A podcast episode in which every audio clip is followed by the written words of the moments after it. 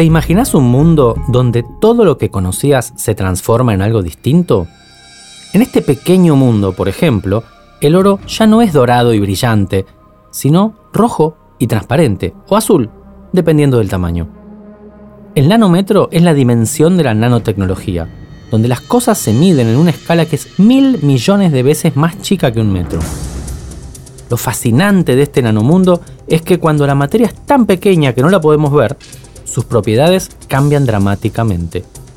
Allí, en esa pequeñísima escala, el tamaño sí importa, porque las características de los nanomateriales dependen ahora de su tamaño y de su forma. Los nanocientíficos entonces trabajamos en descubrir cuáles son estas nuevas propiedades de la materia para incorporarlas en las nuevas tecnologías y para que puedan mejorar la vida de las personas. Me llamo Galo Solerilia.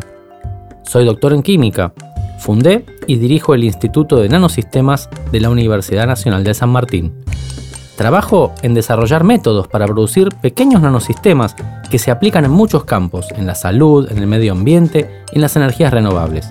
También escribí un libro que te quiero presentar hoy. Te invito a descubrir este mundo que desafía la percepción, una dimensión casi invisible para nosotros, que está transformando la vida cotidiana en áreas tan distintas como la electrónica, los automóviles, la medicina y hasta la cosmética.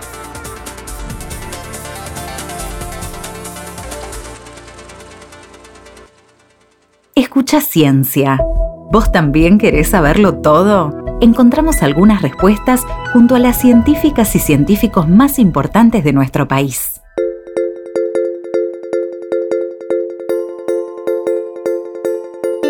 En el episodio de hoy, Julieta Silverberg te lee un fragmento del libro ¿Qué es la nanotecnología?, escrito por Galo Soler Ilia. La nanotecnología, o mejor dicho, las numerosas nanotecnologías que existen, constituyen un nuevo mundo y fascinante que ya está entre nosotros. Se meten por todos lados, en nuestros autos, nuestra ropa, los deportes, los alimentos, nuestra salud y el medio ambiente. Vivimos rodeados de nanotecnologías aunque no lo sepamos. En los próximos 100 años las nanotecnologías van a cambiar el mundo. Nos van a curar, dar energía, alimentar y mejorar nuestro medio ambiente. Nuestros hijos y nietos las van a disfrutar más que nosotros. Las van a considerar moneda corriente las nanotecnologías son centrales para nuestra civilización actual y la base de su desarrollo futuro. Las nanotecnologías se basan en nuestra capacidad, desarrollada en los últimos 20 o 30 años, de diseñar, fabricar, ver, controlar y ensamblar nanomateriales. Los nanomateriales son materiales como los que conocemos y utilizamos todos los días. Metales, cerámicos, vidrios, polímeros, pero de dimensiones reducidas a algunos nanómetros. Y el nanómetro es algo capital en este asunto. Aunque un nanómetro sea simplemente una unidad de medida. Así como un centímetro es 100 veces menor que un metro, un nanómetro es mil millones de veces más chico que un metro. Nuestra vida diaria se desarrolla en el ámbito de los metros, así que tenemos que acostumbrarnos a esta pequeña unidad. Para tener una idea de la diferencia de escalas, la diferencia relativa de tamaño entre un científico y la nanopartícula que está fabricando o manipulando es la misma que entre el tamaño de nuestro planeta y el de una aceituna, unos nueve órdenes de magnitud. Hace poco más de 60 años, en 1959, Richard Feynman, Premio Nobel de Física 1975 y uno de los más grandes científicos del siglo XX, hizo una pregunta provocadora. ¿Por qué no podemos escribir los 24 volúmenes de la Enciclopedia Británica sobre la cabeza de un alfiler? Feynman concluyó que para poder imprimir todo en ese tamaño tan pequeño, cada píxel de la enciclopedia tendría que tener unos 8 nanómetros de diámetro y que cada uno de esos píxeles contendría aún unos mil átomos. Explorar el nanomundo es comenzar a dejar el mundo que nos han enseñado y al que estamos acostumbrados para sumergirnos en lo nuevo, para ver cómo funcionan otras leyes de la naturaleza que son las que predominan en la nanoescala. Son leyes cuyas grandes líneas ya conocemos, no hay que preocuparse. Lo que sí conviene es tomar conciencia de los resultados extraordinarios que se obtienen cuando comprendemos las leyes que rigen la materia a escala microscópica. Básicamente, aplicando esas leyes y nuestro conocimiento sobre la materia, podemos cambiar el mundo de una manera sorprendente.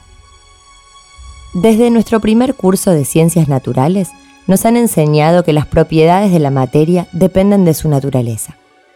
Se trata de las famosas propiedades intensivas que no dependen del tamaño del sistema y que son inmutables para cada sustancia sus puntos de fusión y de ebullición, su conductividad eléctrica, su color y muchas otras.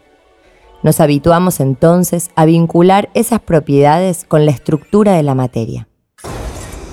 Cuando aprendemos un poco de física o química, comprendemos que la estructura de la materia implica la composición atómica y la estructura espacial que esos átomos adoptan.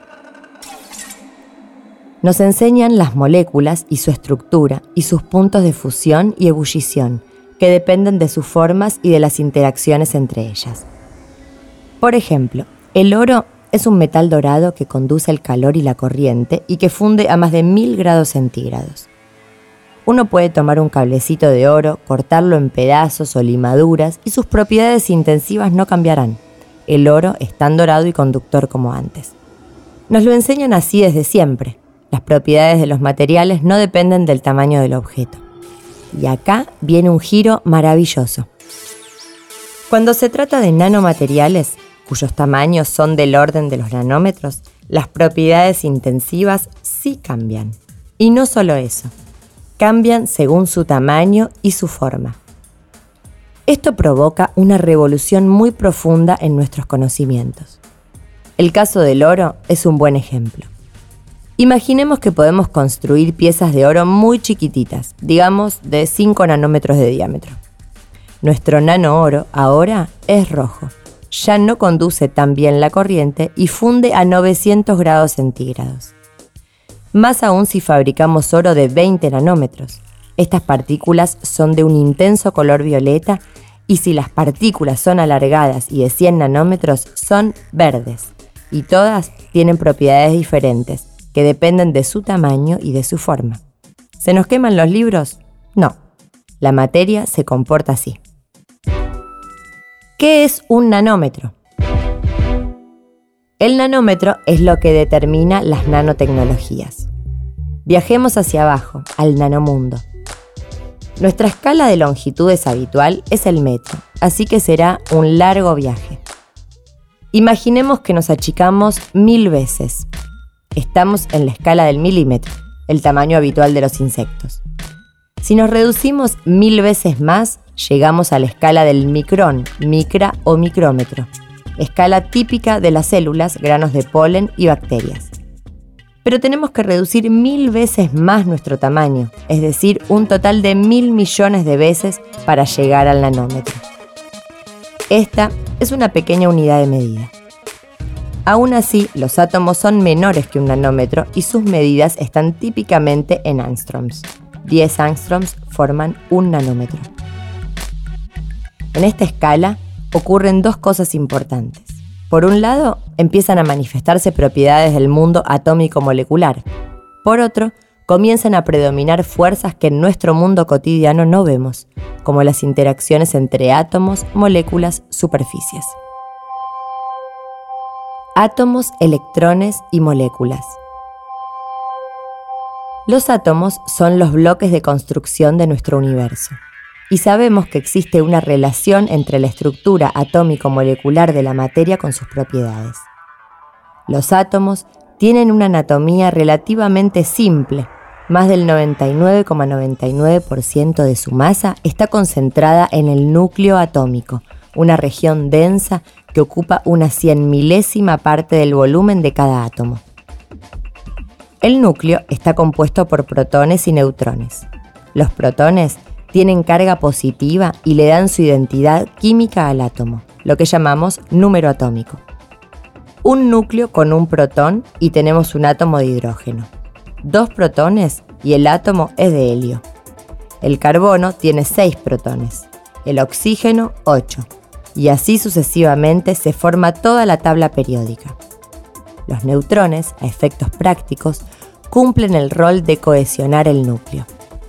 El núcleo está cargado positivamente y está rodeado por electrones mucho más pequeños que los protones y neutrones y de carga negativa. Un átomo es eléctricamente neutro, por lo que hay igual número de protones que de electrones. Si hay un exceso de protones o de electrones, tendremos un ión, es decir, un átomo con carga positiva o negativa respectivamente. Los electrones se sienten atraídos por el núcleo, pero se repelen entre ellos. De sus interacciones con el núcleo y con los núcleos y electrones vecinos dependen las propiedades físicas y químicas de cualquier sustancia. Materiales. En nuestra vida cotidiana, los materiales son generalmente sólidos. Los metales, la madera, el vidrio, las fibras que forman parte de nuestra ropa. Todos estos materiales están formados también por colecciones de átomos, que se encuentran organizados en sistemas extendidos en el espacio. ¿Qué diferencia hay entre las moléculas y los materiales? La más importante es el tamaño. Los materiales son grandes colecciones de átomos, que a menudo forman complejas estructuras. Para tener una idea, una humilde molécula de agua tiene tres átomos. Un cablecito de cobre de unos pocos gramos de peso está formado por unos 10 a la 20 átomos, muchos más que todas las estrellas de nuestra galaxia. En consecuencia, las propiedades de los materiales tienen que ver con la coexistencia de todos estos átomos y de cómo se define la estructura de sustancias que tienen tantos electrones. En los materiales, los electrones también tienen estados de energía, pero a diferencia de las moléculas, son colectivos y muy cercanos en energía. Los electrones de un material en general tienen la posibilidad de deslocalizarse y, por decirlo de alguna manera, estar presentes en todo el material. Los efectos nano. Si bien los efectos de la nanoestructura dependen del material y de la forma, comienzan a verse cambios típicamente por debajo de los 100 nanómetros y muy marcadamente por debajo de los 10 nanómetros. Para tener un comportamiento típico de un nanomaterial, basta con que al menos una de sus dimensiones sea nanométrica. Las características más importantes de nanoescala pueden resumirse en dos aspectos un efecto asociado a los cambios en la estructura electrónica vinculados a la mecánica cuántica y la dependencia de las propiedades electrónicas al tamaño y la forma. Un tipo de efecto relativamente continuo que tiene que ver con el rol de la superficie. Lo primero que cambia en un nanomaterial con respecto a un material grande es la distribución de sus electrones, que están confinados en un pequeño espacio un nanomaterial está en una posición intermedia entre las moléculas y los materiales extendidos.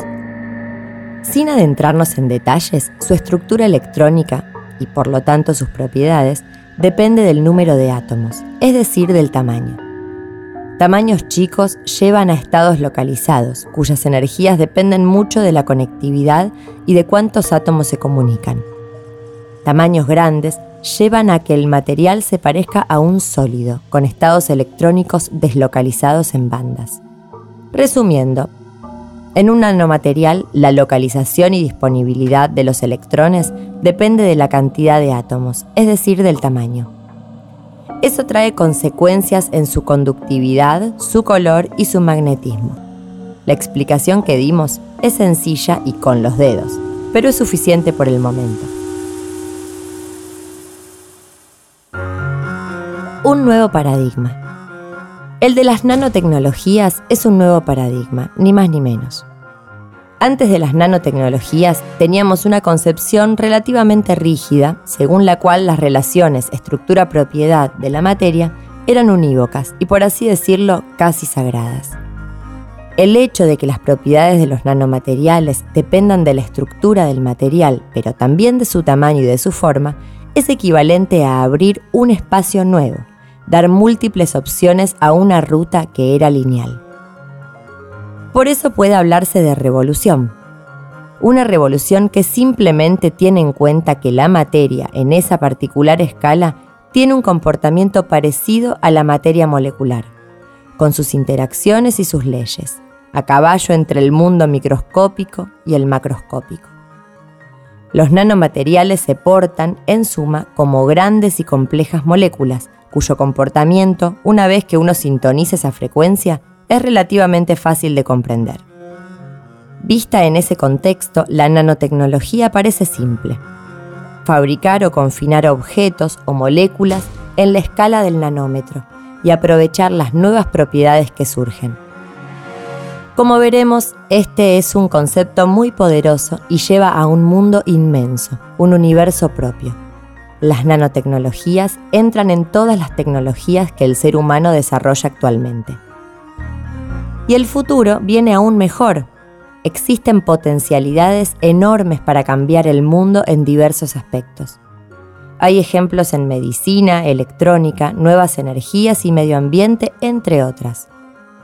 Hoy en día las nanotecnologías están presentes en todos lados, en los procesadores y discos rígidos, en los alimentos, en los neumáticos ecológicos. Más aún, la nanotecnología aparece en muchos fenómenos de la naturaleza y en sus materiales. Los huesos, los caparazones, la superficie de las hojas, los poros biológicos. Estamos descubriendo cada vez más y más nanosistemas naturales y aprendiendo a imitarlos para obtener propiedades impensadas. Y este es solo el comienzo.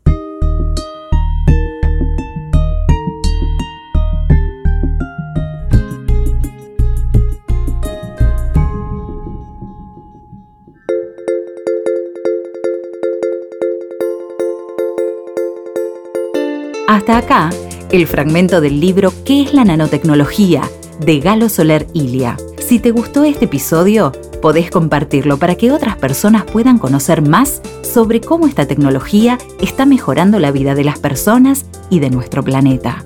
Podés encontrarla en la página web del Centro Cultural de la Ciencia. Busca Lee Ciencia, Lee Futuro y vas a descubrir este y otros libros que te llevarán de viaje por el mundo del saber científico o seguí este podcast para enterarte del próximo episodio de Escucha Ciencia. Lee Ciencia, Lee Futuro es un programa del Ministerio de Ciencia, Tecnología e Innovación.